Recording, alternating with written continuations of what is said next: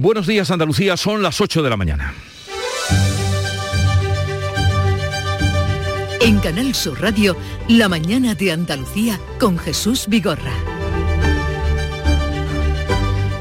España amanece hoy con banderas a media asta. Es día de luto nacional por los marineros muertos en el pesquero gallego de Villa de Pitancho, en Terranova. Sus tres supervivientes llegaron hoy a nuestro país, llegarán hoy a nuestro país, a la base militar de Santiago de Compostela. Junto a ellos, los cuerpos de otros cinco marineros fallecidos, entre ellos el de Juan Antonio Cordero, el único andaluz del EPE en el barco. Las familias los esperarán a pie de pista. Junto a ellas, el presidente del gobierno, Pedro Sánchez, ya le han dicho que le van a pedir que haga lo posible para que siga la búsqueda de los cuerpos que han quedado en el mar, búsqueda que de momento está suspendida. Y de lo político, pues hoy sin duda el Partido Popular vuelve a ser noticia. El comité de dirección del partido se reúne a las 11 de la mañana para buscar una solución a la grave crisis interna que vive la formación desde finales de la semana pasada. Ya le han cerrado el expediente abierto a Ayuso, pero eso no ha calmado las tensiones. Esto no ha mitigado los enfrentamientos que continúan. En cuanto al coronavirus, los datos mejoran, van bien la sexta ola remite y se reduce la presión hospitalaria. Hoy retoma su actividad el rey que ya ha dado negativo y se conocerán nuevos positivos reales. En esta ocasión el de la reina Isabel II con 95 años. La mañana de Andalucía. Social Energy. La revolución solar ha llegado a Andalucía para ofrecerte la información del tiempo.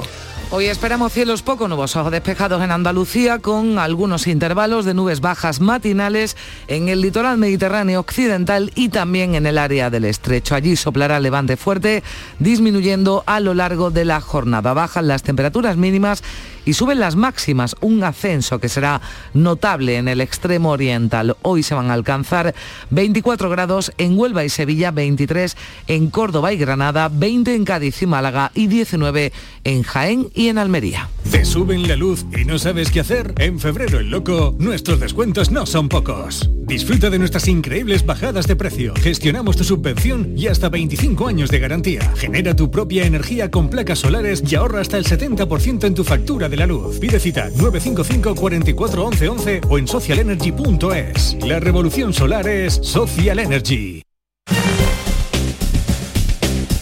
Vamos a conocer ahora cuál es la situación del tráfico en Andalucía. Conectamos con la DGT, desde allí nos informa Alfonso Martínez. Buenos días. Buenos días. Hasta ahora en la red de carreteras de Andalucía tengan precaución en Cádiz de entrada y tráfico lento en la C33 en San Fernando, también en Córdoba, en la 4 en el Arcángel, dirección Madrid, en eh, Málaga, en la A7 en Benagalbón, también en la Cala del Moral, en Calahonda, Chaparral y en Fuengirola en esta misma A7 en dirección Cádiz van a encontrar circulación lenta con paradas intermitentes. Y en Sevilla hay un vehículo averiado en la P4 en las cabezas de San Juan, dirección Cádiz, que complica la conducción y tráfico intenso en la A49 de entrada a la capital hispalense entre Camas y Bormujos. También en sentido Sevilla hay complicaciones en la 8057 y a 8058 en San Juan de Arnaz-Farache y en la A376 a su paso por Dos Hermanas. En la ronda S3 hay circulación lenta en varios tramos. Eh, destacar el puente del Centenario en ambos sentidos. ¿Qué pasa, Eva? Me he enterado que vas a jugar a mi día de la once. Espero que me elijas a mí el día de tu boda. Fue mítico con el buffet de quesos del mundo, los bailes en tacataca de la tía Agustina. No me compares el día de tu boda con otros días como el de tu primer beso o el de tu comunión. Venga, Eva, elígeme. Tus fechas más especiales quieren hacerte ganar mi día de la 11. Por solo un euro puedes ganar miles de premios. Elige bien porque uno de cada cinco toca. A todos los que jugáis a la 11, bien jugado. Juega responsablemente y solo si eres mayor de edad. Celebramos el Día de Andalucía y el Parlamento vuelve a abrir sus puertas a todos los andaluces. Te invitamos a hacer un recorrido por la historia de este edificio renacentista y a conocer el funcionamiento de la Cámara Legislativa en una visita guiada. Además, este año estamos de celebración y es que el Parlamento de Andalucía conmemora el 40 aniversario de su constitución. Te esperamos en la jornada de puertas abiertas con muchas sorpresas. Acércate este sábado 26 de febrero de 11 de la mañana a 7 de la tarde. Conoce tu Parlamento. La mañana de Andalucía con Jesús Bigorra. Noticias.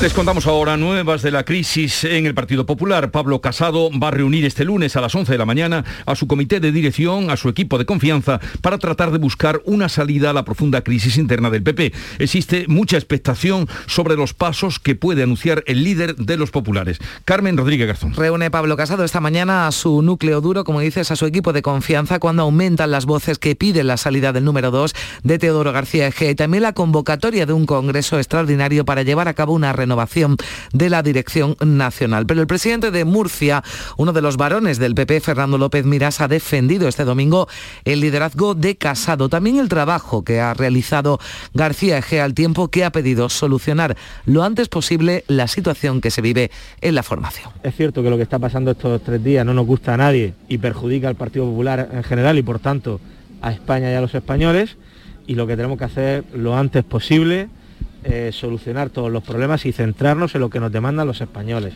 Y los españoles nos demandan que nos preocupemos de sus problemas.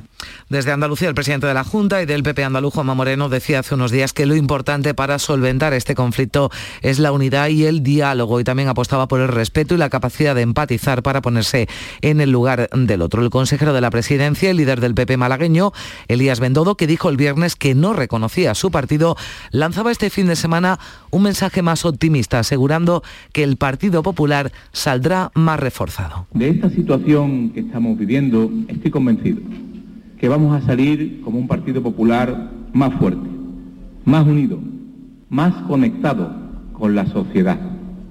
Somos el Partido Popular. El Partido Popular es como un junco. Nos podemos doblar, pero nunca, nunca nos vamos a romper. Pues el último episodio de esta crisis interna que vive el PP era la manifestación que protagonizaban este domingo miles de personas, 3.000, según la, de la, la, delegación del Gobierno ante la sede nacional del Partido Popular en la calle Génova de Madrid para pedir la dimisión de Casado y defender también a Isabel Díaz Ayuso. ¡Casado, dimisión! ¡Casado, dimisión! Y el PSOE ampliará esta semana la denuncia que presentaron el pasado viernes ante la Fiscalía con los nuevos datos del comunicado en el que Ayuso reconocía cuatro contratos con su hermano. Juan Lobato, líder de los socialistas madrileños, confía en que el PP no bloquee hoy lunes la petición que han hecho de una comisión de investigación planteada por su grupo en la Asamblea de Madrid. Y hoy quiero deciros que el Partido Socialista con seriedad y con responsabilidad va a hacer su trabajo y su trabajo consiste en dos cuestiones. Fiscalizar hasta el último milímetro esto que ha vuelto a pasar en la Comunidad de Madrid y poner encima de la mesa un proyecto de región honrado, justo, que piense en la mayoría de esta región. Pues justamente el día que va a comenzar su ronda de contactos, Fernández Mañueco en Castilla y León para formar gobierno, el líder de Vox asegura que exigirán formar parte del gobierno de la Junta de Andalucía si alcanzan una mayoría suficiente con el PP. Sí, porque según Santiago Bascal, el apoyo externo, el que ha prestado Vox, por ejemplo, aquí en Andalucía, ha sido una experiencia fracasada. Ve posible incluso que su formación pueda ser el partido más votado en nuestra comunidad. No ha querido desvelar a Bascal si Macarena Olona será finalmente la candidata en Andalucía. Dice que es uno de los nombres que se baraja. Lo decía en una entrevista en el diario Ideal, en la que también Abascal hablaba de Castilla y León, asegurando que habrá repetición electoral si el PP se empeña en que Vox no entre en el gobierno de la comunidad. Dijimos que teníamos el derecho y el deber de entrar al gobierno, pero realmente no está en nuestra mano tomar esa decisión. Eh, es el principal partido, el que ganó las elecciones, el que va a tener que decidirlo. Pero si Vox no es tratado como cualquier otro partido, desgraciadamente habrá de nuevo elecciones en Castilla y León, salvo que el Partido Popular decida llegar a algún tipo de acuerdo con el Partido Socialista. Y como apuntabas Jesús, Jesús, hoy el candidato del PP a la presidencia de Castilla y León y presidente en funciones, Fernández Mañueco, va a iniciar con el candidato socialista, con Luis Tudanca, una ronda de contactos, la va a hacer con todas las formaciones para tratar de formar gobierno. Hoy es Día de Luto Nacional, rara vez se hace una designación así, pero es que llegan a Galicia los tres supervivientes y cinco de los cuerpos recuperados del naufragio del buque Villa de Pitancho en Terranova. Un avión del Ejército del Aire va a aterrizar esta tarde procedente de Canadá sobre las seis en la base de Santiago de Compostela va a ser recibido por el presidente Pedro Sánchez. Además de los tres marineros supervivientes, han sido repatriados cinco de los cuerpos recuperados, entre ellos el del onubense Juan Antonio Cordero. La familia de los 12 desaparecidos piden que no cese la búsqueda. Miles de personas se concentraban este domingo en Marín, en Pontevedra. La hija de uno de esos marineros, María José de Pazos, ha pedido, lo hacía aquí en Canal Sur Radio Medios, para buscar a su padre y también al resto de compañeros y demanda una reunión urgente con el presidente del gobierno. Totalmente y absolutamente desamparados. Presidente Sánchez fue seis veces a La Palma. Que yo, en con toda esa gente que vivió todo eso, que también es muy traumático. Pero aquí hay 12 desaparecidos, nueve fallecidos, y no ha venido ni se ha puesto en contacto con las familias del presidente. Y como apuntabas, hoy es día de luto oficial, luto nacional en España. Todas las banderas de los edificios oficiales son de año media hasta el Consejo de Ministros de la pasada semana decidió esa declaración de luto como testimonio del dolor de la sociedad española y en señal de condolencia con las familias. Como les hemos venido contando, uno de los cadáveres repatriados es el del marinero onubense Juan Antonio Cordero. En su pueblo, en Lepe, se ha convocado hoy un minuto de silencio en su recuerdo. Sonia Vela. La confirmación de que uno de los cuerpos rescatados era el del marinero de Lepe, Juan Antonio Cordero, terminó con la incertidumbre en la que vivían sus seres queridos. Manuel Jesús Rodríguez era amigo del fallecido. Todo el mundo pendiente a la criatura y la temperatura de la agua y todo. Ya lo que quedaba esperanza era que apareciera el cuerpo ya. Juan Antonio Cordero tenía fijada su residencia en Lepe. Una vez que aterrice el avión con sus restos mortales en Santiago de Compostela, serán trasladados hasta Lepe para su sepelio. El alcalde de la localidad, Juan Manuel González. Para ir comunicando a la familia, para ir colaborando de manera que esté lo más rápidamente posible eh, con ellos, eh, donde lo puedan velar. Hacía 33 años que ningún marinero de Lepe fallecía trabajando en alta mar. Fue en el naufragio del Sanlúcar I. Pues bien, vamos ahora con el parte médico del COVID. La Consejería de Salud actualizará hoy, lunes, los datos de la pandemia del fin de semana en nuestra tierra, en nuestra comunidad, mientras siguen bajando los hospitalizados. La presión hospitalaria sigue su desescalada. Según los últimos datos, los que se ofrecieron el sábado de hospitalizaciones, los últimos de contagios, eh, fallecimientos, tasa de incidencia fueron el viernes, pero como decimos, el sábado, datos de hospitalizados en Andalucía hay 1.078 pacientes ingresados por COVID. Es la cifra más baja desde final del año pasado y en las UCIs hay 134 enfermos, el menor dato desde Nochebuena. Luego vamos bajando a una buena velocidad, sobre todo a nivel de UCI, que es lo que más nos preocupa. Y en UCI ahora mismo somos, eh, estamos a un 6,7%, cuando el resto de las comunidades autónomas, la media estadística de España está a un 13,7%. Estamos a menos de la mitad de la presión de UCI que tienen eh, España. Andalucía está a menos de la mitad. Es el consejero de Salud Jesús Aguirre que va a comparecer esta semana de nuevo en el Parlamento andaluz para informar sobre la situación de la atención primaria tras las manifestaciones del sábado, ya saben, convocadas por sindicatos con el apoyo de PSOE y Unidas Podemos, en la que han denunciado los problemas de la sanidad pública en Andalucía. El Hospital Regional de Málaga es uno de los 20 hospitales y el único andaluz que ha estado reclutando personas voluntarias para participar en el ensayo en fase 3 de la vacuna contra el COVID-19 que está desarrollando la farmacéutica biotecnológica IPRA. Ya la semana pasada comenzó a inocular a los vacunados, 3.000 vacunados en toda España. Está con nosotros Salvador Oña, es el responsable del reclutamiento de voluntarios. Doctor Oña, buenos días. Buenos días. ¿Cómo ha ido eh, esta primera semana eh, donde se han comenzado a inocular y cuántos se han inoculado? Bueno, pues la verdad es que ha ido muy bien, eh, de reconocer que la población malagueña en general la andaluza es siempre solidaria, como lo ha demostrado en, los trasplantes, con la donación de sangre y también en la participación como voluntarios en esta vacuna. En este momento, a fecha de hoy, llevamos vacunados aproximadamente 120 personas sobre el total de 250 que estimamos que es el número que aportamos al conjunto de los hospitales que participan en el ensayo. ¿Y los que han recibido la inyección, algún efecto secundario, doctor?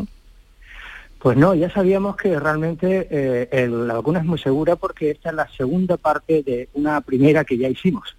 Esta fase que se llama fase 3, ya habíamos realizado anteriormente una fase llamada 2B, fase 2B, y en la cual se trataba también de ver la seguridad de la vacuna y la verdad es que es una vacuna que se muestra muy segura y con muy pocos efectos secundarios. Además, lógicamente, de su seguridad lo que se busca también es si es efectiva a la hora de recordarle al sistema inmunitario que tenga capacidad para provocar respuestas frente a la variante Omicron o las distintas variantes que en este momento pues, están circulando. ¿Y el siguiente paso cuál será? Pues el siguiente paso será establecer también, digamos, un estudio en niños y también será eh, un estudio en embarazadas. Lo cierto es que la vacuna es una vacuna que es una plataforma de preparación ya conocida, por tanto empleado en vacunas que están ya comercializadas eh, para otro tipo de enfermedades y por tanto eso nos plantea un margen de seguridad y un margen de tolerancia perfecto. Por tanto, por tanto, creo que estamos ante un producto que esperamos que pronto se comercialice, que esté dispuesto en el mercado comercial y estamos realmente ante una vacuna de producción nacional francamente buena. Eh, sí, doctora Oña, ¿qué tal? Buenos días. ¿Qué características, tienen eh, las personas que están pasando en ese ensayo? Me refiero, bueno, edad, eh, si han recibido ya alguna otra vacuna, cuántas dosis, qué tipo de vacuna.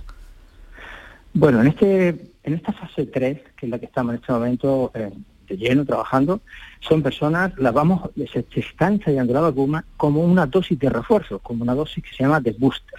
Y por tanto requiere ser eh, vacunados con dos dosis previas de cualquier vacuna que esté en el mercado nacional. Por tanto, eh, eso significa que la inmensa mayoría de las personas pueden participar, incluso si han tenido alguna infección por coronavirus antes de la primera dosis o durante la eh, primera y segunda dosis e incluso después de la segunda dosis. Por tanto, significa que los criterios de exclusión pues son muy pocos, excepto enfermedades que pudieran interferir en la valoración de la vacuna. Mm. pero realmente, eh, digamos que siendo muy exigente en, los términos de las reacciones y los términos de la seguridad de la vacuna, que es básicamente lo que se pretende, realmente hemos tenido, digamos, una bolsa de voluntarios tremendamente amplia. Mm. E, e, en un lenguaje, en unos términos que podamos entenderle, doctor, ¿qué diferencia a esta vacuna de IPRA de, por ejemplo, la de Pfizer o Moderna? Bueno, porque la vacuna no tiene virus entero, mm, sino únicamente lo que tiene un fragmento de una proteína, que está es recombinante del virus. Por tanto, esta proteína recombinante lo que hace es que incluye varias partes de la proteína del virus y sirve para que nuestro cuerpo genere inmunidad. Por tanto, la diferencia respecto a otras vacunas es que no hay por medio material genético que se llama RNA mensajero que le indica a la célula que genere digamos, esta proteína. Por tanto, esta vacuna lo que hace es inyectar directamente ya esta proteína ya fabricada. Esa es básicamente la diferencia frente a las plataformas anteriores. Bueno, pues le deseamos todo tipo de, éxito. Eh, Salvador Oña, jefe de Servicio de Medicina Preventiva del Hospital Regional de Málaga y además el responsable de eh, reclutar a esos voluntarios, que la aportación de Málaga de su hospital será entre 250, eh, 120 ya han recibido la dosis. Un saludo y lo dicho, que tengan mucha suerte. Muchas gracias, muy buenos días a todos. Adiós, buenos días.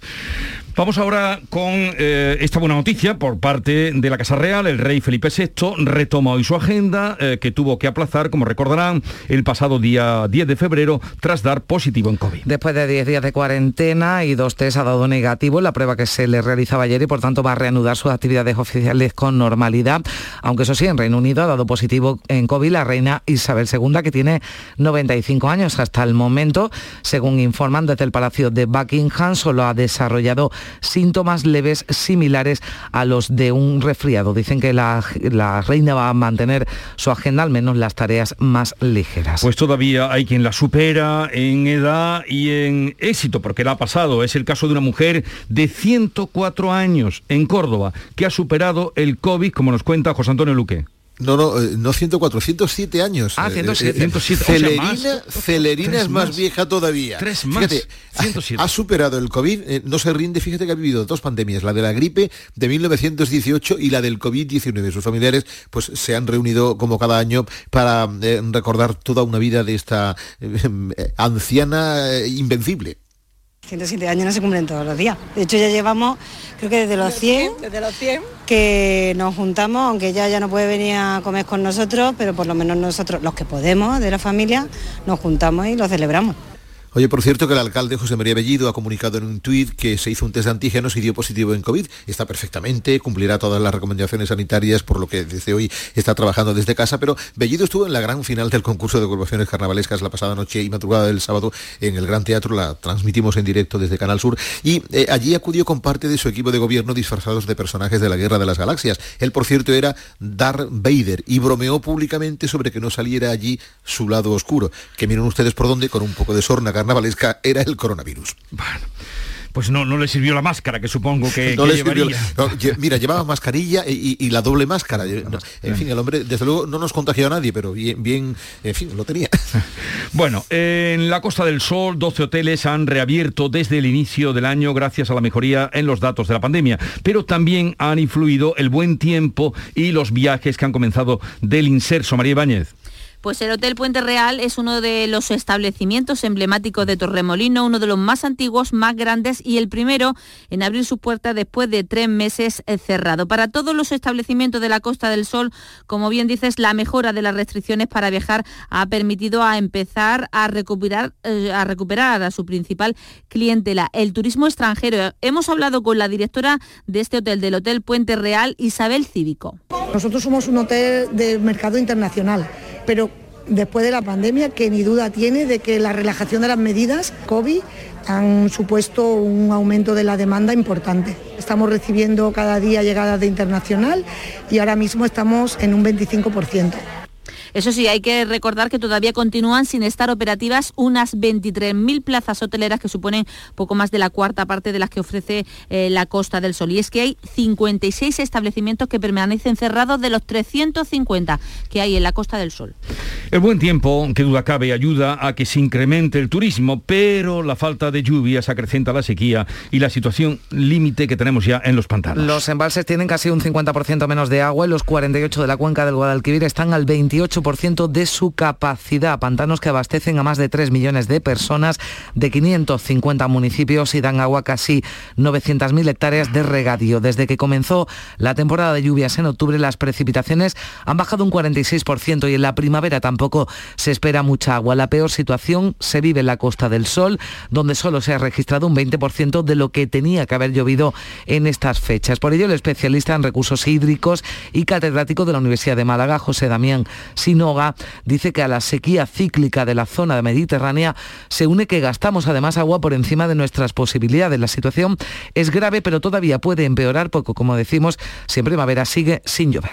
¿Qué situación se está dando? Pues que teóricamente los envases deberían estar más o menos a un 60-70% de su capacidad y resulta que están al 30%. ¿Nos va a faltar agua mañana? No, pero ojo, es que nos falta un segundo umbral que si llueve vamos a estar felices, pero como no llueva vamos a afrontar una gran sequía y ahí sí la situación puede ser angustiosa, diría yo. Bueno, de este asunto vamos a hablar a partir de las 9 con la consejera de Agricultura, Carmen Crespo, que estará con nosotros. Son las 8, 22 minutos de la mañana. La mañana de Andalucía. ¿En qué capítulo de tu vida estás ahora? ¿Quieres hacer una reforma cambiar de coche? ¿Tus hijos ya necesitan un ordenador para cada uno? ¿O quizás alguno ya empieza la universidad? ¿Habéis encontrado el amor y buscáis un nidito? En Cofidis sabemos que dentro de una vida hay muchas vidas y por eso ahora te ofrecemos un nuevo préstamo personal de hasta 60.000 euros. Cofidis, cuenta con nosotros. Cajamar pone a disposición de empresas y autónomos la plataforma de ayudas públicas para informarte, gestionar y financiarte cualquier ayuda de los fondos de recuperación europeos Next Generation, que cuentan con más de 150.000 millones de euros para España. Desde la plataforma solicitas la gestión de la ayuda y nos encargamos de todo para conseguir la mejor para tu negocio. Infórmate en nuestra web o nuestras oficinas. Cajamar, distintos desde siempre. En cofidis.es puedes solicitar cómodamente hasta 60.000 euros. 100% online y sin cambiar de banco. Cofidis, cuenta con nosotros. La mañana de Andalucía con Jesús Bigorra. Noticias. El arzobispo de Sevilla, Monseñor Saiz Meneses, considera que ni el Congreso de los Diputados ni el Defensor del Pueblo son los órganos idóneos para investigar los abusos a menores cometidos en el seno de la Iglesia. En una entrevista que podrán escuchar íntegramente esta noche a partir de las 10 en el llamador de Canal Sur Radio, José Ángel, José Ángel Meneses dice que, que además es la primera vez que se pronuncia sobre este asunto, dice que ante los casos de abusos tolerancia cero, pero al tiempo reclama la presunción de inocencia y asegura además que van a colaborar con las administraciones con la justicia, ya lo están haciendo, aunque ha desvelado que en su diócesis no se ha producido ninguna denuncia. Bueno, este es un problema de la sociedad, es un problema de la sociedad no es un problema solo de la, de la Iglesia. En el caso de los sacerdotes es el 0,2%. Ahora, un solo caso es gravísimo, gravísimo, y no se puede tolerar ningún caso. Pues ya saben, pueden escuchar la entrevista completa en el llamador. Eh, por otra parte, la Guardia Civil ha detenido en Almería a dos personas que causaron, según el Instituto Armado, daños de valor incalculable en la geoda de Pulpí la pasada noche vieja. Cuéntanos, María Jesús Recio. La agresión a este monumento natural de Andalucía, declarado justo la semana pasada, ha provocado alteraciones puntuales en los cristales del suelo que ya se están restaurando, según indica el ayuntamiento, y también en el microclima, por la presencia de estas dos personas ya detenidas. Eligieron el día de Nochevieja para el asalto a la geoda, lo hicieron de noche, descendieron verticalmente por un pozo minero de unos 20 metros, estuvieron dentro ocho horas, mantuvieron relaciones sexuales y subieron a las redes sociales la intrusión al monumento. Los daños fueron provocados por el uso de botas y cascos, como ha explicado el portavoz de la Guardia Civil en Almería, David Domínguez. Al acceder con esas botas y, eso, y el casco, sobre todo, pues han causado daños en el interior de la geoda que por un lado ya no se van a poder reparar y por otro no se pueden valorar tampoco porque el, el, valor de los daños es incalculable. Los detenidos están acusados de allanamiento y daños en el patrimonio natural protegido. Las visitas no se han interrumpido. El ayuntamiento ya ha tomado nuevas medidas de protección. Juan Pedro García Pérez es el alcalde de Pulpí. Alcalde, buenos días. Muy buenos días. ¿Qué, ¿Qué, medidas han tomado ustedes para que eso que sucedió la noche, última noche del año pasado, no vuelva a suceder? Bueno, eh, nosotros hemos tomado medidas con anterioridad. Hay que tener en cuenta que la, que la se encuentra monitorizada. Se, por eso perfectamente se sabe si se hay alteración de la temperatura, si ha subido el CO2, si ha subido la humedad. Estos parámetros evidentemente se alteraron esa noche con la presencia de, esta, de estas dos personas. Eh, hay eh, también eh, cámaras de vigilancia, está perfectamente controlada toda la, toda la, lo que es la mina, la mina rica. Hmm. Es cierto verdad que por la zona donde entraron, que es el Castillete, a través de escalada, pues es una zona que nosotros nunca pensamos que podían tener acceso, pues han tomado más medidas para que por, por ningún lugar vuelva a ocurrir esto, poniendo alarma en todos los posibles accesos que hay a la, a la mina rica, que son varios y algunos muy dificultosos, como es el caso eh, del, que, del que han dado. Pero sí me gustaría puntualizar una cosa. Es cierto, verdad, que los yesos son algo muy sensible y que el hecho de, entrar con calzado a la, a la geoda pues, ha producido que estos cristales que son transparentes, o algunos de ellos donde pisaron, se ensuciaran. Eso ya se está haciendo la actuación, se están limpiando y algunos de ellos puntualmente puede haber surgido algún rasguño.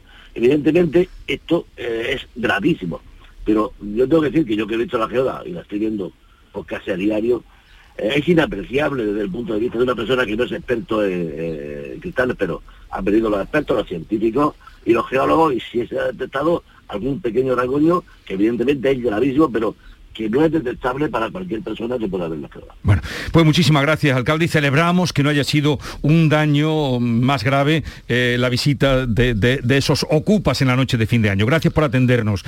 Vamos a otro asunto, porque la Guardia Civil, eh, vamos ahora a um, Jaén, porque este sábado se ha presentado en un nuevo partido político en nuestra comunidad. Ya se anunciaba, ahora ya se ha presentado. Levanta Jaén, ¿cómo ha sido, Beatriz Mateas? Bueno, pues primero fue un movimiento social, ya es un partido, eran 13 asociaciones independientes, se unieron bajo la estela, la estela de Teruel Existe y han cobrado fuerza con Soria ya. Ahora quieren que Jaén tenga voz propia en el Parlamento y en el Congreso. Javier Saigner es uno de sus portavoces. Llega un momento en el que decidimos dar un paso más allá y somos conscientes de que hay que romper ese techo de cristal de los movimientos ciudadanos, que son muy importantes, deben seguir existiendo, deben seguir reivindicando, pero que hay que llevar de alguna forma esas reivindicaciones a donde se deciden, a las instituciones, al Parlamento en Sevilla y al Congreso de Diputados a Madrid. Pero es verdad que nacen ya con una crisis interna, porque de esta plataforma se ha descolgado Jaén Merece Más, surgida en la capital y que fue una de las impulsoras de este partido. Los vecinos de Don Benito y Villanueva de la Serena, en Badajoz, han dado su respaldo a la fusión de ambos municipios. La consulta popular que se celebraba este domingo ha superado el 66% de síes, que era la cifra necesaria para dar por bueno el proceso. Así, en Don Benito se ha conseguido un ajustadísimo 66,2 frente a un 33% de noes, pero el apoyo en Villanueva ha sido abrumador, con un 90% a favor y solo un 9% en contra. Hubo un problema informático que retrasó el recuento, pero una vez los alcaldes, los socialistas Miguel Ángel Gallardo de Villanueva y José Luis Quintana de Don Benito expresaban así su satisfacción. Nos pusimos un objetivo que no era sencillo, que era difícil. Hemos sacado un 66,2 en el caso de Don Benito y algo más del 90 en el caso de Villanueva. Hemos hecho historia y encima el resultado de los ciudadanos nos han dado su apoyo. Lo que no sabemos todavía, Jesús, es cómo se va a llamar el nuevo pueblo. Un comité de expertos lo decidirán en plazo de un mes. Sí, eso queda restringido para que no eh, ocurra como en otras referéndum para poner nombre que siempre salen mal. Llegamos así a las ocho y media de la mañana, tiempo ahora para la información local. En la mañana de Andalucía de Canal Sur Radio, las noticias de Sevilla. Con Pilar González. Hola, buenos días. A esta hora hay 5 kilómetros de retenciones en el puente del Centenario sentido Cádiz y uno en sentido Huelva. También retenciones en la entrada a la ciudad por la 49 de 5 kilómetros, uno por el patrocinio, dos por la autovía de Coria y también dos en la de Mairena y dos en el nudo de la Gota de Leche sentido Ronda Urbana Norte, donde el tráfico es intenso. También es intenso en la entrada a la ciudad por el Alamillo, Avenida Juan Pablo II, Avenida de la Palmera, Muro de Defensa sentido Carlos III, también por la Avenida de Montesierra y en Kansas City. Hoy tenemos el cielo prácticamente despejado, brumas matinales, viento del este, las temperaturas mínimas bajan, las máximas suben, vamos a alcanzar 23 grados en Morón y 24 en Sevilla, Écija y Lebrija. A esta hora 10 grados en la capital. Automóviles Berrocar, más de mil coches de todas las marcas y modelos. La mejor garantía del mercado. Inmejorable financiación. Sin sorpresas de última hora y con total transparencia para que la compra de tu nuevo coche sea una decisión inteligente. 50 concesionarios Berrocar y más de 700 talleres concertados en territorio nacional. Entrega a domicilio totalmente gratis. GrupoBerrocar.com Trabajadores de Santa Bárbara se manifiestan esta mañana en la capital, en la antigua fábrica de artillería en Eduardo Dato. Mantienen la protesta pese a que la empresa ha readmitido a los 21 despedidos. A partir de las 10 y media van a marchar desde allí hasta la subdelegación del Gobierno en la Plaza de España. La empresa ha dicho que el centro de Alcalá quedará para el mantenimiento de vehículos militares y la producción se la lleva a Asturias. Pero el presidente del comité de empresa, Carlos III, teme que la planta termine cerrando. El problema de fondo que, subyace en todo esto es que el traslado de la producción de, Sevilla a Trubia, la empresa sigue, sigue en su línea de, continuar con ese traslado. ¿no? Entonces, en ese sentido nada ha cambiado y nos tememos que eso acabe pues en unas medidas más drásticas para la plantilla o incluso en el cierre de la fábrica. El arzobispo de Sevilla, Monseñor Saimenés, se ha pronunciado por primera vez sobre los abusos sexuales en la iglesia. Lo ha hecho en una entrevista que podrán escuchar íntegramente esta noche en el llamador de Canal Sur Radio. Saimenés asegura que ante los casos de abuso, tolerancia cero, pero también reclama presunción de inocencia. Y en cuanto a la Semana Santa Sevillana, señala que una posible solución a la masificación de los cortejos de nazarenos podría ser la rotación de los hermanos, que hubiera turnos por años. No se puede pecar ni por exceso ni por defecto, hay que encontrar el punto que ayude a vivir y entonces, bueno, pues hacer rotaciones o lo que convenga. En eso el Consejo ya ya tienen mucha experiencia y ya se organizan. Sevilla ha celebrado la primera maratón desde que comenzara la pandemia con un número de participantes más reducido, casi 11.180 de ellos deportistas de élite. Éxito deportivo, se ha batido récord de la propia prueba y récord también de España,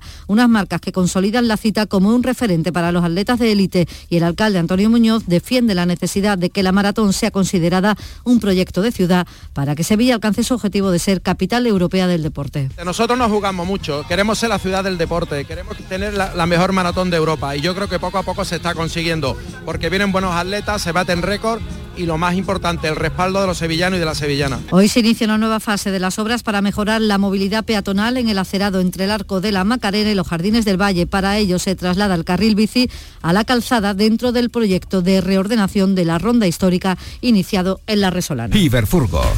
El alquiler de furgonetas con una nueva y variada flota de vehículos industriales en Sevilla les ofrece la información deportiva. Nuria Gaciño, buenos días. Buenos días. El tropiezo del Sevilla en Cornellá al empatar a uno con el español provoca que los de Nervión se alejen seis puntos del liderato y encima pierdan a Cundé y Ocampos por sanción para el derby del próximo domingo y puede que a Marcial, que terminó el partido lesionado. Por su parte, el Betis llega mejor al encuentro de Sánchez Pijuán de la jornada que viene al haber ganado al Mallorca por 2 a 1, con lo que recorta la diferencia con los sevillistas. Ahora son cinco puntos los que separan a ambos equipos. Pellegrini no podrá contar para el derby con Juanmi, que deberá cumplir ciclo de amonestaciones. ¡Guau! ¡Vaya furgoneta! La he alquilado en Iberfurgo. Está súper nueva. No parece de alquiler. Ya, en Iberfurgo disponen de una flota en perfecto estado y te ofrecen presupuestos a medida. En Iberfurgo somos expertos en alquiler de furgonetas de carga, pasajeros y carrozados. Visítanos en iberfurgo.com o en Sevilla en el Polígono Industrial Parsi. En tribunales les contamos que hoy comienza un juicio a un hombre acusado de matar a golpes a una mujer con discapacidad. Ella le tenía alquilada una habitación en su vivienda en Torreblanca. Se enfrenta a 23 años de cárcel. A esta hora tenemos 8 grados en Lora del Río, también 8 en El Cuervo, 7 grados en Marchena, 10 grados en Sevilla.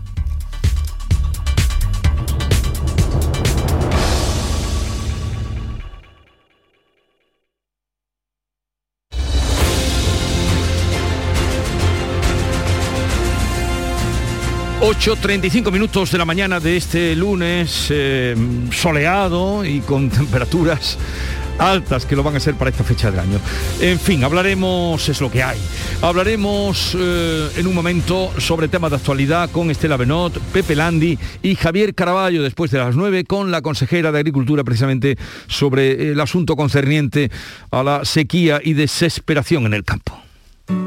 Buenos días. En el sorteo del sueldazo del fin de semana celebrado ayer, el número premiado con 5.000 euros al mes durante 20 años y 300.000 euros al contado ha sido 41.206 41206 serie 15015. Asimismo, otros cuatro números y series han obtenido cada uno de ellos un sueldazo de 2.000 euros al mes durante 10 años. Puedes consultarlos en juegos11.es. Hoy, como cada día, hay un vendedor muy cerca de ti repartiendo ilusión. Disfruta del día. Y recuerda, con los sorteos de la 11, la ilusión se cumple. Información, cercanía, diversión. Así es la tarde de Canal Sur Radio con Mariló Maldonado. Tu programa de radio de las tardes en Andalucía. Con toda la actualidad y las historias que más te interesan. La tarde de Canal Sur Radio con Mariló Maldonado. De lunes a viernes desde las 3 de la tarde. Quédate en Canal Sur Radio. La radio de Andalucía. ¿Te suben la luz y no sabes qué hacer? En febrero el loco, nuestros descuentos no son pocos. Disfruta de nuestras increíbles bajadas de precio. Gestionamos tu subvención y hasta 25 años de garantía. Genera tu propia energía con placas solares y ahorra hasta el 70% en tu factura de la luz. Pide cita 955 44 11 11 o en socialenergy.es. La revolución solar es Social Energy. Dicen que hay brecha y que no hay mujeres dirigiendo empresa, pero siempre he tenido jefa. Solo un 29% de empresas andaluzas cuentan con al menos una mujer en puestos directivos. No dejes que tu experiencia te impida ver la desigualdad. Solo siendo consciente podemos cambiarlo. Accede a nuestra guía. 22 de febrero, Día de la Igualdad Salarial. Junta de Andalucía.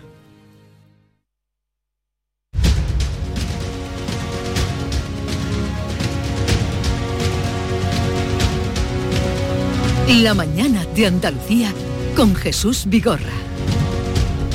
Y para repasar la actualidad de este día con Estela Benot del diario ABC. Buenos días, Estela. ¿Qué tal? Muy buenos días. ¿Cómo está la calle? Pues la calle está preciosa y estupenda, demasiado primaveral para lo que debería estar. Vale. El ambiente político es otra cosa. Ahora vamos con lo otro. Pero primero, ya que llegas de fuera, ¿cómo está la calle? Pepe Landi, redactor jefe de La Voz de Cádiz. Buenos días, Pepe. Hola, muy buenos días, ¿qué tal? ¿Y por Cádiz? Pues igual, de- demasiada demasiada primavera y, Demasiada primavera. y demasiada poca lluvia y poca nube. Para tan poca agua, demasiada primavera para tan poca agua. Y Javier Caraballo del Confidencial, buenos días, Javier. Muy buenos días. ¿Alguna apreciación sobre este lunes? A ver, a mí no, eh, no me extraña tanto el, el tiempo como la falta de agua, porque yo conozco otros muchos febreros y marzos que han sido así con este tipo de, de- de temperatura, después cambia, la primavera es muy cambiante, pero lo que sí es tampoco inusual. Pero lo que sí es extremadamente grave es la falta Sí. de lluvia, eso es evidente. Pero la temperatura no tanto, ¿eh? yo, yo recuerdo muchos meses de diciembre de, de estar con, con manga corta y que también en la- la- lo- los almendros empiezan a florecer a mitad de febrero, final de febrero, y esto no, no es lo que me sorprende. Mm. El agua, ese es el problema. Es- ese es el problema. Luego hablaremos a ver qué alternativa tienen desde eh, la Consejería de Agricultura, que la vamos a saludar después de las nueve. Pero ahora vamos con el tema político. Vamos a empezar por ahí, porque el fin de semana eh, arrastró la explosión incontrolada del jueves.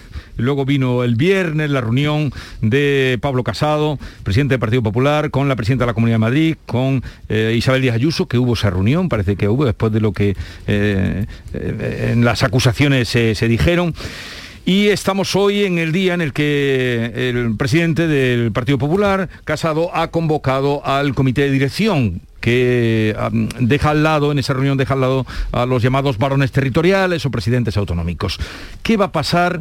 Mientras tanto, los militantes, eh, pues los que fueron a la puerta de Génova, desde luego estaba muy claro que eran partidarios de Ayuso. Y sigue la tensión.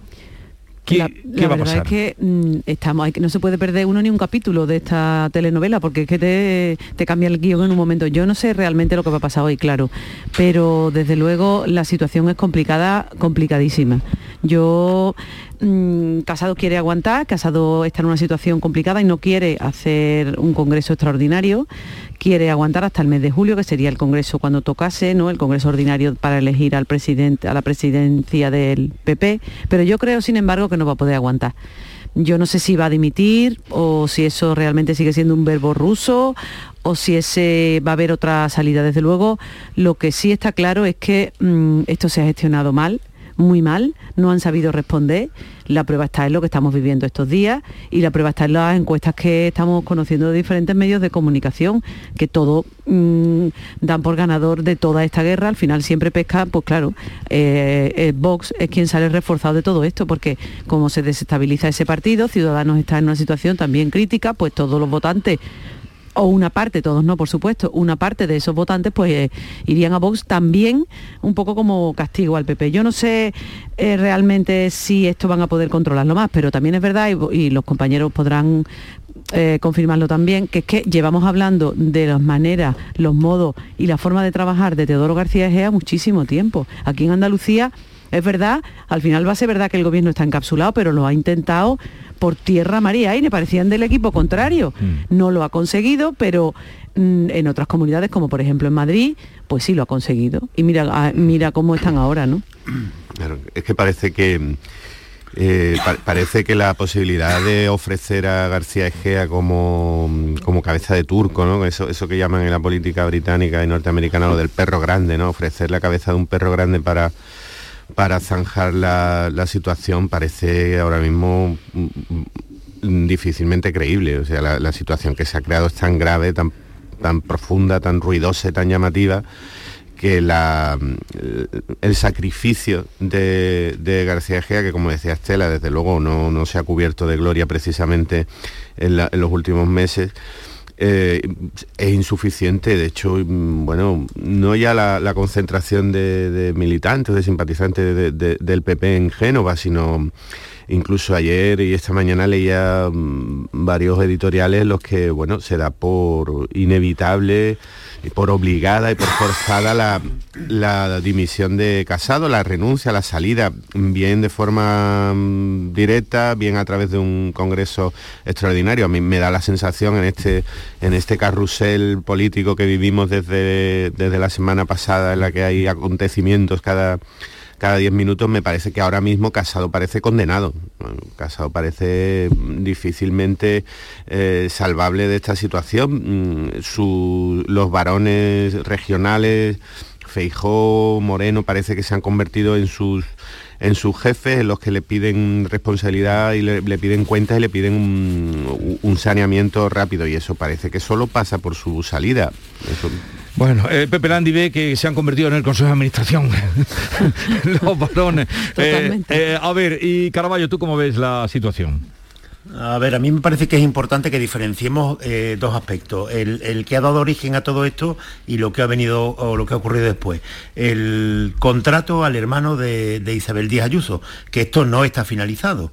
Eh, entonces, eh, lo que conocemos hasta ahora, que es lo que ha dicho Isabel Díaz Ayuso, que en contra de lo que la acusaba Pablo Casado, eh, su hermano no cobró una comisión por mediar en un contrato de mascarilla, sino que cobró por traer mascarilla y no fueron 300.000 euros, sino que fueron 50.000 euros, hmm. que son los márgenes que por lo visto son usuales en el sector de la farmacia. Pero esto es lo que ha dicho Díaz Ayuso, las explicaciones que ha dado. El asunto ya lo tiene eh, la Fiscalía y veremos qué ocurre.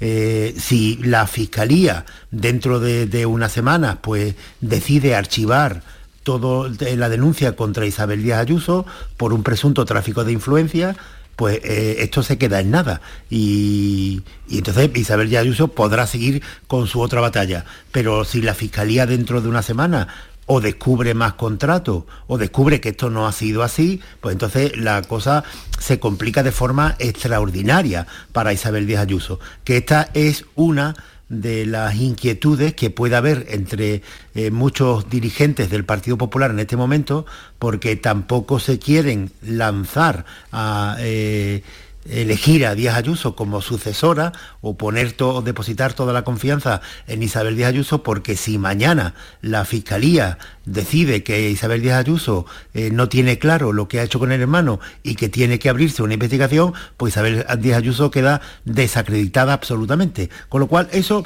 todavía no está cerrado. ¿De parte de quién está? De parte, eh, en este momento que solamente nos podemos eh, guiar por, los, eh, los, golpes de olfato, la credibilidad que transmitan unos y otros, pues parece que va ganando Díaz Ayuso. ¿Por qué? Porque en cuanto todo esto se conoció, se conoció además que, que, Génova había eh, encargado eh, todo esto a una agencia de detectives que habían espiado incluso al exmarido de, de, de Díaz Ayuso, a un exnovio también, y, en fin, todo esto daba la sensación de lo que se transmitió, desde de, una cacería contra Díaz Ayuso, pero sin sustento alguno. Y el primero que dimitió en todo esto fue eh, un tipo un poco siniestro, como es Ángel Carromero, que algún unos oyentes recordarán, porque también estuvo implicado nada menos eh, que, la muerte de, Osvaldo Payá en Cuba, que era eh, el líder de la oposición, en fin. Pero, pues, pues este personaje también estaba ahí liado. Entonces, eh, todo eso queda ahí y por, por lo que parece hasta ahora, el, el golpe del fato es que tiene más credibilidad en esta pugna Isabel Díaz Ayuso que Pablo Casado. Pero queda pendiente de la Fiscalía. Y luego está todo lo que se encadena a continuación. Esto empezó siendo una lucha por el poder eh, del Partido Popular en la Comunidad de Madrid y ahora es una lucha por el poder en toda España por parte del Partido Popular. Eh, el comité que ha convocado hoy eh, Pablo Casado es su grupo de dirigentes más leales. Aquí no hay una ejecutiva en la que esté, por ejemplo, el presidente de Andalucía o el presidente de Galicia, no, son sus leales, sus leales. Y aquí lo que van a decir, supongo yo, que, que de Congreso Extraordinario nadie, eh, nada, intentarán llegar hasta el mes de julio en el Congreso Ordinario.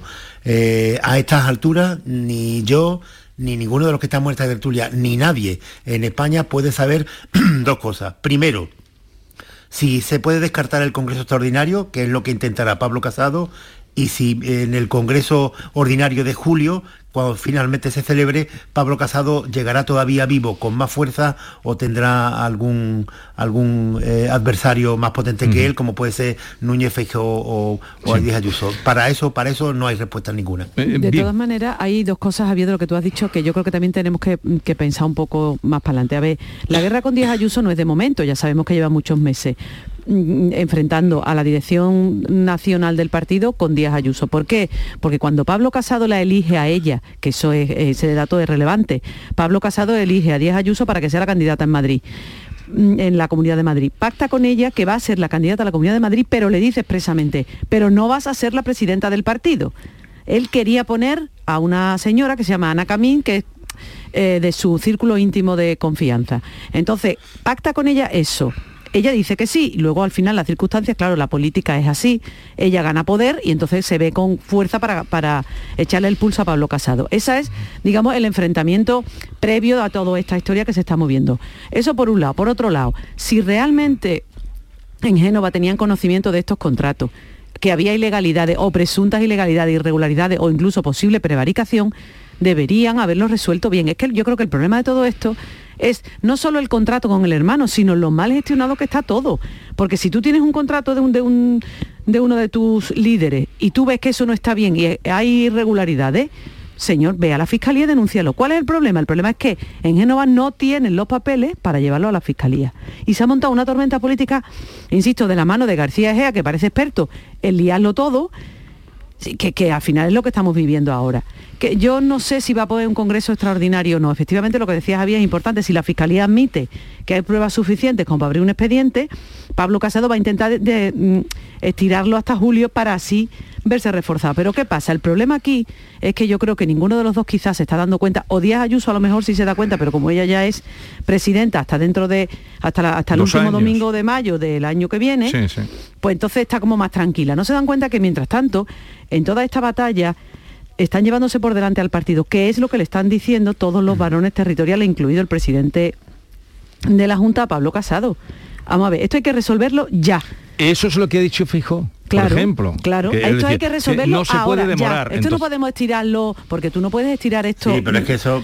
Porque claro, es, eso es mucho más complicado. Claro que es complicado, claro que es complicado. Por eso está pidiendo el Congreso. Complicado de gestionar complicado de gestionar. Claro. Que, que, por estas eh, vicisitudes pasan todos los partidos políticos alguna vez. Esta crisis es muy fuerte por lo que representa de enfrentamiento y que el enfrentamiento además se produzca en Madrid, que siempre es, algo que, lo distorsiona y lo amplifica todo. Pero bueno, eh, el Partido Socialista cuando se enfrentó Susana Díaz y Pedro Sánchez también daba esa sensación de que se partía en dos, de que estaba partido en dos. Y sin embargo, pues ya veis lo que ocurrió después, ¿no? Se unifica. ¿Cuál es el problema ahora con, con Feijó, por ejemplo? Bueno, porque Feijó es presidente de Galicia. Feijó además eh, exige que para que él pueda hacerse cargo del Partido Popular en España, tiene que ser por aclamación, que es algo también que, lo que exigía eh, Susana Díaz en el primer momento, ¿no? Que por aclamación de todos los varones. Y eso no se da así, porque también Díaz Ayuso tiene sus aspiraciones. Pero en el caso de que Pablo Casado caiga, ¿quién se queda en el Congreso? Ayer es que me recordaban, por eso que decía Estela antes, de, eh, siempre se produce, ¿no? Cuando alguien designa a otro, eh, su segundo, pues, pues muchas veces eh, se terminan enfrentando. Aquí la última vez que pasó en Andalucía fue cuando Chávez designó a José Antonio Griñán. Eran amigos de, verse todos los viernes para ir al cine, además de, compartir consejo de gobierno, y terminaron peleados que nos hablaban. Y también ocurrió con Felipe González y Alfonso Guerra, con Aznar y Mariano Rajoy. Ocurre siempre, ocurre siempre. Pero si en, el caso de, Pablo Casado le ha ocurrido además con las dos personas a las que designó, que me lo recordaban ayer. Él designó y se, y se arriesgó mucho a Cayetana Álvarez de Toledo para que fuera la portavoz parlamentaria y terminó peleado a ella. Y designó a Isabel Díaz Ayuso cuando tampoco la conocía nadie para presidenta para candidata a la presidencia de la Comunidad de Madrid y también ha terminado peleada con ella. Con lo cual Pablo Casado ahora, si se va Pablo Casado, ¿quién queda en el Congreso para representar al PP nuevo? Lo que sucede es que yo creo que el, papel, ese papel fiscalizador de control, de, jefatura que están ejerciendo los, varones regionales, Feijó y, Moreno, eh, que en cierto modo tiene la, base lógica, aunque todo se haya improvisado y todo se haya precipitado, pero tiene la base lógica de que suponen el patrimonio mm, institucional y el patrimonio de, mesura y de, de mm, sensatez del PP en estos momentos. Así que, mm, que tiene, tienen motivos para, para sentirse eh, líderes, aunque sea no de forma oficial. Esa prisa ese papel de pedir, de pedir soluciones de forma inmediata, pues claro, beneficia, beneficia bastante a Díaz Ayuso, porque como estaba comentando antes Javier, mm, el, el acto mm, eh, antiestético y antiético, sin duda, y ya veremos si delictivo de, Díaz Ayuso de permitir que un, su hermano accediera a contratos de la administración, además relacionados con, la mascarilla y con eh, las mascarillas y, el, y todo lo, mm, vinculado a la, pandemia, es, absolutamente, mm, parece bastante feo, pero necesita tiempo para ser demostrado y para ser aclarado. Lo que ya ha quedado demostrado, lo que ya ha quedado mm, evidente, lo que ya mm, mm, tenemos pruebas todos, es que en el PP había ganas de ir a por Díaz Ayuso, había una operación interna para ir a por Díaz Ayuso. Eso ya ha quedado claro, por lo tanto va ganando ella en ese sentido temporal. el, papelón del hermano va a necesitar semanas, meses para quedar demostrado o no. Es que la celeridad de la Fiscalía claro. Mm, puede llevarnos a, dónde, la celeridad con la que la Fiscalía pueda resolver. De todas eh, maneras, también em, eh, aquí yo creo que se han fijado en un modelo que no era demasiado ejemplar, pero bueno, que es el de las cremas de Cristina Cifuente a Cristina Cifuentes, después de todo el lío por su máster y todo lo que se mm. montó entonces, que si el máster era de verdad, que si era mentira, que si lo había falsificado, que si lo había hecho, que si no, que si se lo habían regalado, se juntó en aquel momento con aquella grabación que estaba guardada desde hacía años, que eso también es para hacer un poco de reflexión, ¿no? Esa grabación estaba acordada desde hacía años y se hace pública en el momento estratégico adecuado para llevársela por delante. Y era presidenta de la Comunidad de Madrid y se la cargan en ese momento con las cremas y dimite y todo eso. Yo creo que aquí han intentado hacer la misma jugada. Ahora que estaba calmado la Comunidad de Madrid, digamos que ya tienen por delante año y medio para las elecciones, han dicho pues ahora es el momento de cargar. ¿no? Justo además cuando se había terminado las elecciones de Castilla y León y las de Andalucía no aparecían en el horizonte. Quiero decir, con estos datos que, que, esto estaba previsto, o sea, que no ha sido, sino que ha sido una operación diseñada, el problema es que ha sido diseñada, pues, mm, en fin, sí, porque con una lo que tú estás diciendo, que, es un poco el retorcimiento del momento que cuesta claro. es, pero si miramos en la prensa, ya había saltado en noviembre, ya había saltado en algunos periódicos eh, esta pero, pero, este no tuvo recorrido ni no el, tuvo recorrido. ni el PP investigó ni no, ya saltó. Claro pero no sé pero pues, pero, la, diferencia entre entonces y ahora, ¿cuál es? Pues que el partido estaba detrás. que entonces saltaría a lo mejor como una liebre y ah. ahora ha saltado mm, con todas las consecuencias, digo, porque las circunstancias del, calendario eran beneficiosas para la dirección o para quien creía instigar esta movida. Pero em, vayamos ahora a nuestra Andalucía, en la semana de más de Andalucía. Mm, brevemente, luego seguiremos porque tenemos más tiempo con Estela, con Javier con Pepe. ¿Cómo puede afectar al PP andaluz esta crisis grave y gorda de la dirección del PP? A ver, ¿quién se lanza? Javier. Yo quiero, no sé. ah, bueno, Pepe, Pepe, quiero, quiero creer que mm, esa mm, idea, esa terminología, ¿no? creada por por Marín del, del Oasis andaluz, pues todavía. Eh, eh, eh, Pepe, que Marín no es todavía el PP. No, no, no, no, no, no, digo del digo por el gobierno. Como te he preguntado. No, no, no, no, no, digo que la terminología que creo que la acuñó en el término de en, el gobierno andaluz eh, del oasis mm, andaluz, que una especie de espacio protegido respecto a las tensiones que en este caso podían ser las de las de el derrumbe de ciudadanos, ahora estamos ante la crisis interna de, del PP, pues creo que puede funcionar, puede funcionar durante, durante unos meses.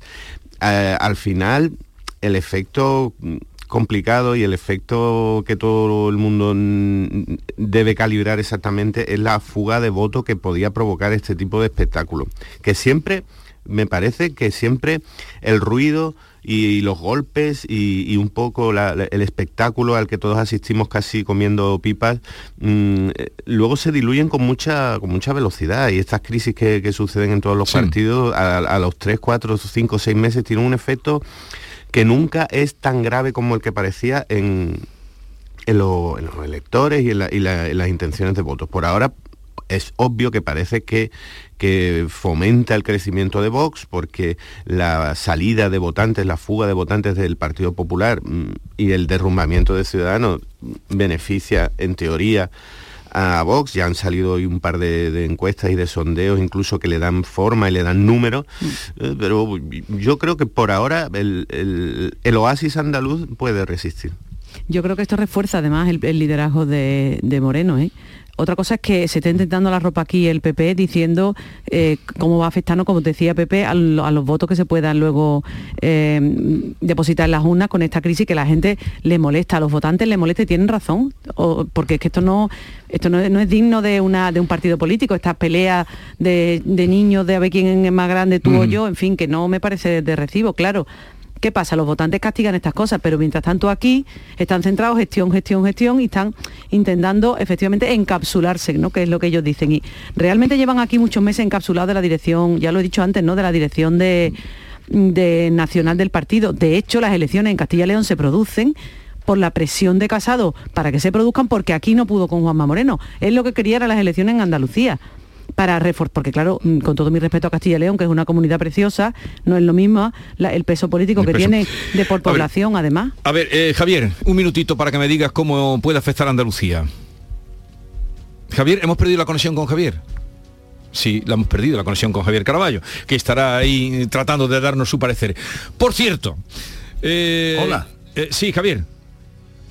Sí, sí, no, que te voy a decir 30 segundos. Eh, lo del encapsular, el encapsulamiento eh, es una falacia. Pues claro que le afecta al PP de Andalucía. Ya le ha afectado de una forma directa, que es eh, en el aplazamiento de las elecciones, que no creo que se celebren en junio como estaba previsto. Y en segundo lugar, también le afecta porque evidentemente el presidente del PP andaluz que es Juanma Moreno, se tendrá que mojar y decir qué piensa de la crisis del PP y por quién apuesta. 30 segundos. Por cierto, muy bien, eh, eh, me gusta ese ejercicio de síntesis. Por cierto, según cuenta hoy nuestro compañero y amigo Carlos Navarro en el diario de Sevilla, a la hora en la que en Madrid estaban gritando Isabel Isabel, Rajoy estaba aquí asistiendo a un acto eh, académico, en la Academia de la toma de posesión de, mm, Trujillo, mm, en la Academia de, de, Ciencia, de Medicina. Así es que estaba en Sevilla acompañado de Arenas y Sevilla que parece que es una plaza en la que se deja ver, ahora que está eh, con su libro.